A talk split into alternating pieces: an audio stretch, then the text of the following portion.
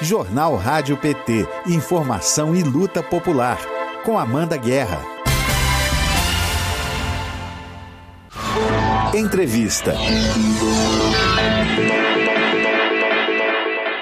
Em nova proposta do governo, né, prevê uma reforma trabalhista com 330 mudanças nas regras atuais. Liberação de trabalho aos domingos para todas as categorias e proibição de motorista de aplicativo na CLT são duas delas. Vamos falar mais sobre este pacote de maldades com o vice-presidente da Central Única dos Trabalhadores, Wagner Freitas. Bom dia, Wagner. Bem-vindo ao Jornal Rádio PT. Bom dia, quanta honra, jornal fazendo o maior sucesso, comunicação no PT bombando. Vamos aí explicar para os trabalhadores mais uma pegadinha do Bolsonaro.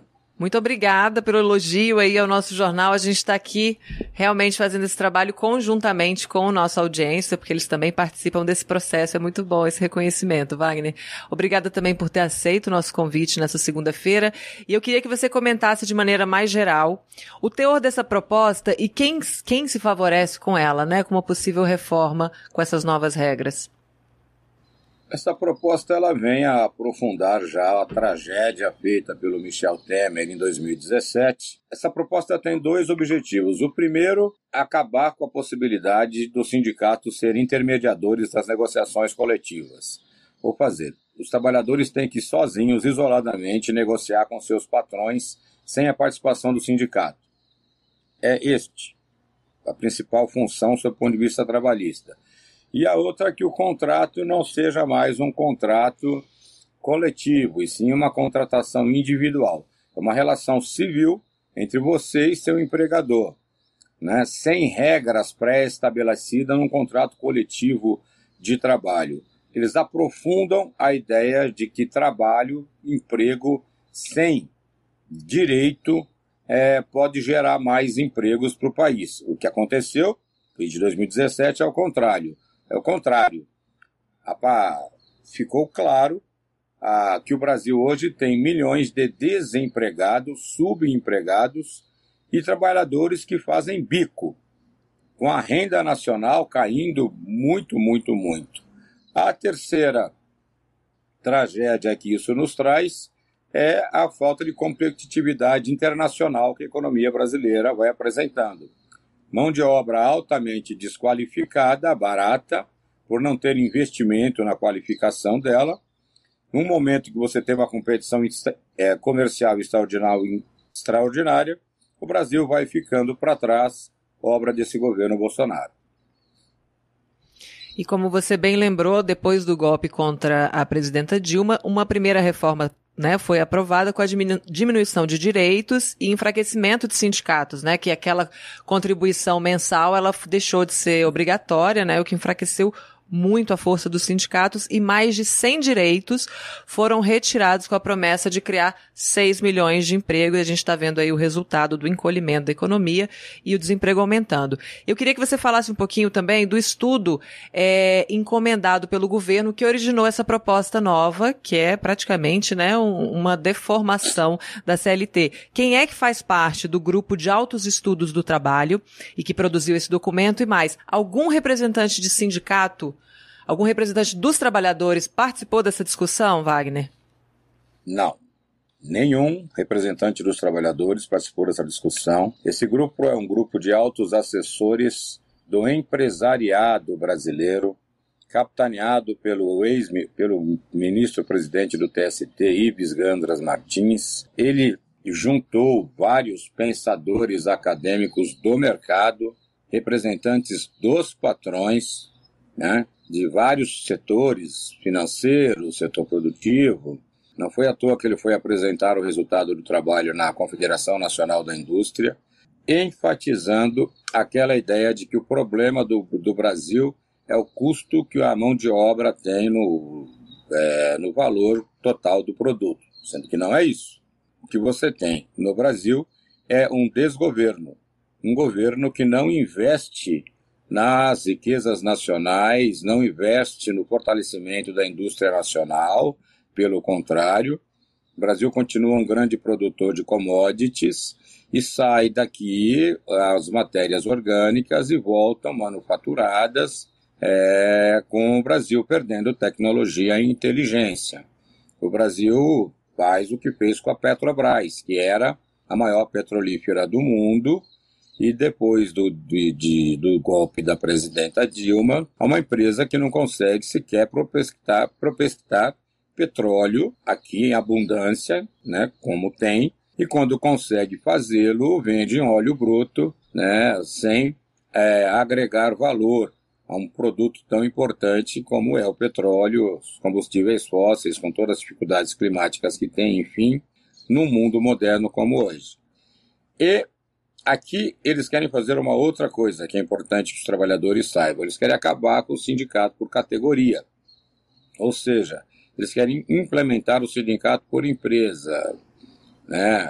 Cada empresa teria seu próprio sindicato e quem negociaria com essa empresa seria uma comissão tirada pelos próprios sindicatos é, trabalhadores no local de trabalho sem intervenção do sindicato, ou seja, um controle total e completo do patrão sobre as, rela as relações do trabalho. Mais uma coisa que eles querem fazer: impedir que você busque seus direitos na justiça, porque eles também dão o fim do contrato, o fim das relações numa relação direta dessa desse grupo, enfim, eleito dentro da empresa, é, sem a participação dos sindicatos, que teoricamente representaria os trabalhadores, com o patrão, dono da empresa, esse grupo tem a, tem a possibilidade de dar a quitação em todo o passivo trabalhista que possa existir entre o empregado e o empregador.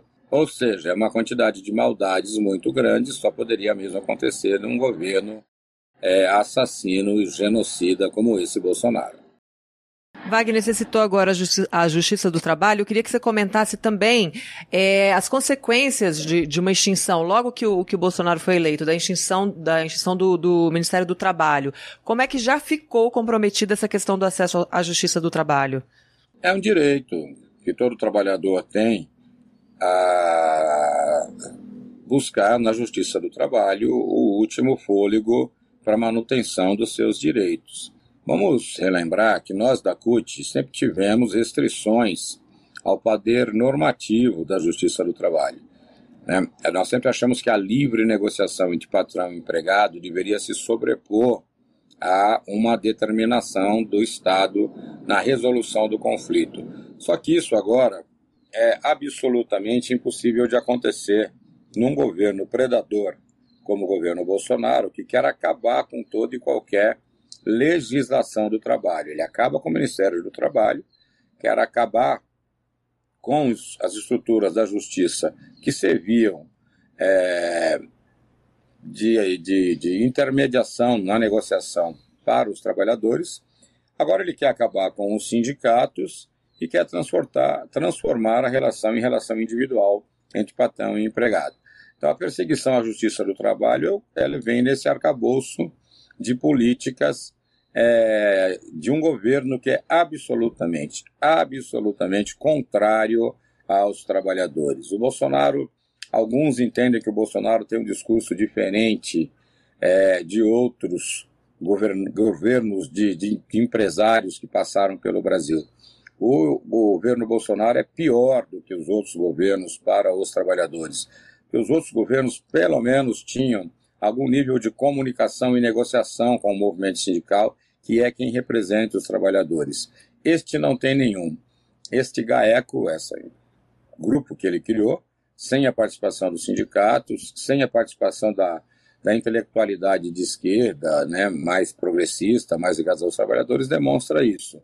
É uma política de terra arrasada contra os interesses do país, porque você alterando, desregulamentando, acabando com as relações de trabalho como ele faz, o Brasil fica para trás no, no quesito competitividade, porque a questão do trato com seus trabalhadores com a mão de obra tem muito a ver com o produto final. Hoje o jornal Rádio PT recebe o vice-presidente da CUT, Wagner Freitas, para falar da proposta de nova reforma trabalhista. A gente tem aqui a Fernando Otero te dando bom dia, dizendo abraços da Irlanda, Wagner. Fernando Otero é a nossa correspondente na Europa aqui, que está com a gente toda semana também. O Luiz Felipe Peralta, ele faz dois Tá com... Lá tá muito frio também. Ela também tá com inveja da gente. Aqui o Luiz Felipe Peralta faz dois comentários e uma pergunta para você. Ele diz que uma das ideias fundamentais do governo é acabar com os sindicatos para acabar com a intermediação na contratação do trabalho e individualizar a representação. É, acabando com a expressão coletiva, né, de um sindicato forte e organizado que negocia direitos, que faz greve, que representa os interesses do trabalhador só serve para diminuir o preço do trabalho. E aí ele pede que você explique qual é o atraso que representa para o Brasil, para o trabalhador e até mesmo para os empregadores, o fim dos sindicatos e como podemos conscientizar o povo da importância da luta pelo movimento sindical. A leitura dele é uma leitura brilhante, né? Resumiu exatamente qual é. Não tem, não, o, o Bolsonaro não quer fazer reforma trabalhista. O Bolsonaro quer acabar com os sindicatos e acabar com a justiça do trabalho. E, como disse o nosso internauta, ter uma relação individual sua com a empresa, sem intermediação de um sindicato e sem proteção é, de um poder é, judicial. O que isso causa para o Brasil? Isso, a mão de obra é um dos fatores mais importantes na competição final de um produto brasileiro para um produto internacional. Aqui no Brasil, essa, essa, esse distrato com a mão de obra tem feito com que o Brasil tenha cada vez mais caído, caído nessa competição internacional. O Brasil vai se tornando um país de, de indústria inexistente, de falta de pesquisa é, científica é, no campo, é, nas indústrias. O Brasil vai se tornando um país que não está na competição mais acirrada e maior é, do capitalismo internacional. E olha que eu nem capitalista sou, mas se, dentro do marco do capitalismo, o Brasil conseguiu ocupar uma posição subalterna. Né? Não tem concentração de inteligência. Podia fazê-lo uhum. com empresas como a Petrobras, como as nossas empresas do setor de cimento, no setor de construção civil, que pela, pela Lava Jato foram todas destruídas. E aqui, do ponto de vista sindical, é acabar com a contratação coletiva de trabalho, intermediação coletiva de trabalho é, entre patrão e empresa através do sindicato. Acabando com o sindicato, nós não vamos deixar que isso aconteça, fique bem claro que nós vamos eleger o Lula no ano que vem como uma bancada forte não permitir isso, você vai dando um tapa com luva de pelica na democracia brasileira. Os sindicatos sempre foram instituições guardiões da democracia. Os sindicatos são instituições guardiões da negociação, porque um sindicato ele negocia com o sindicato patronal e tenta chegar a um entendimento, estabelecendo um diálogo entre as classes sociais necessário à democracia. Como esse governo que está aí não é, não é democrata e não está preocupado com a troca social, não é à toa que fechou todos os conselhos que o presidente Lula, a presidente Dilma tinha de, de, de, de conversa com a sociedade. Ele quer fechar os sindicatos, dar um fim nos sindicatos, né? E, consequentemente, fazendo isso, alijando frontalmente a democracia brasileira. Eu acho que nós já temos uma unidade bastante grande no movimento sindical, social do Brasil contra esse tipo de proposta, inclusive de várias centrais sindicais, e que, para mim, essa unidade em torno dos sindicalistas, em torno dos movimentos sociais, é, na eleição da, da campanha do presidente Lula, vai ser a resposta principal que nós vamos dar ao Bolsonaro em 22.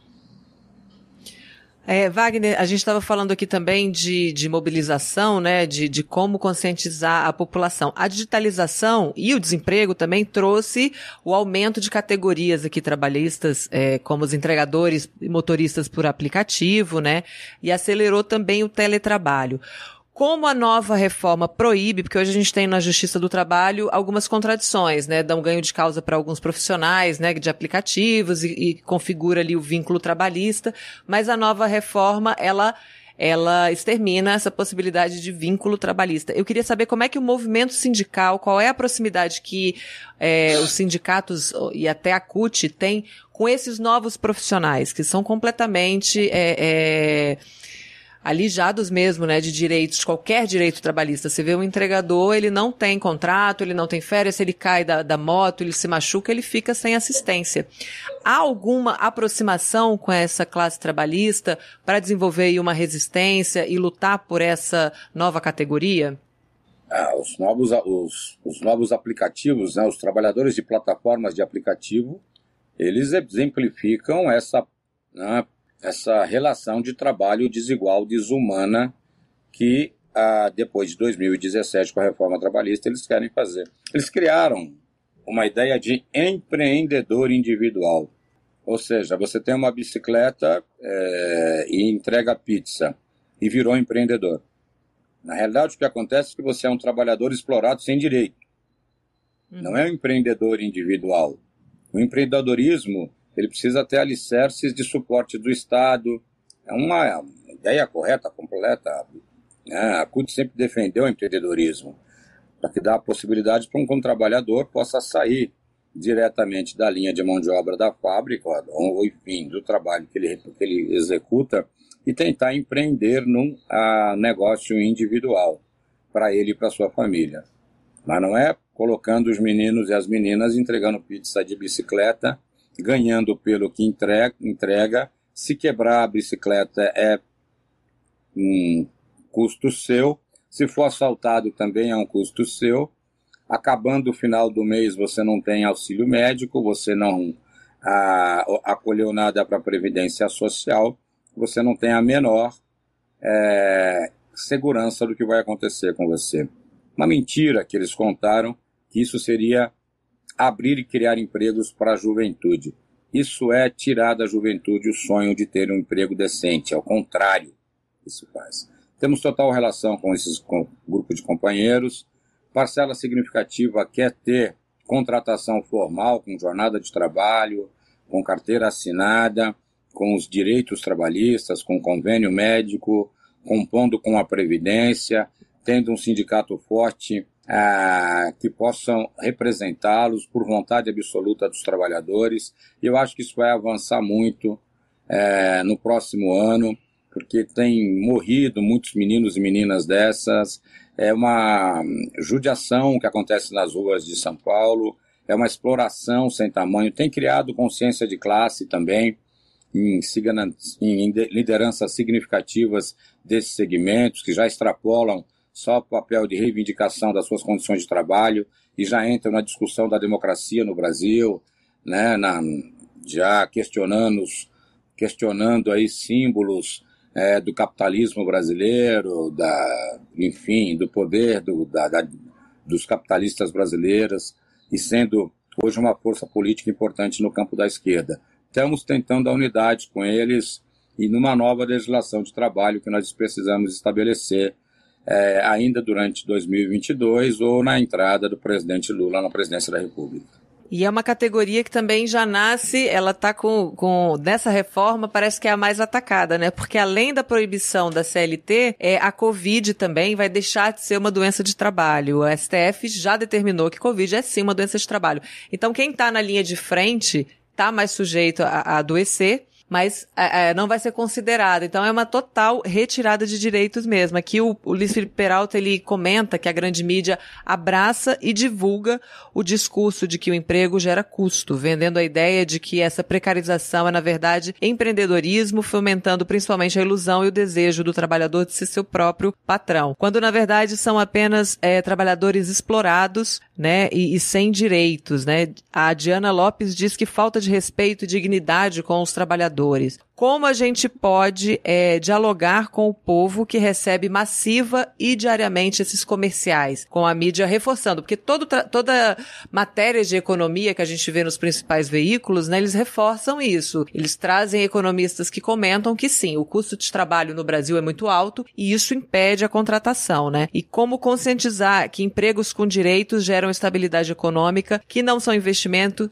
é, que são investimentos e não custos. Aqui a pergunta, como dialogar com, a, com o povo que é atingido diariamente por essas informações, Wagner? Qual a sua opinião? Qual a melhor maneira de atingir a maioria da população que é de trabalhadores?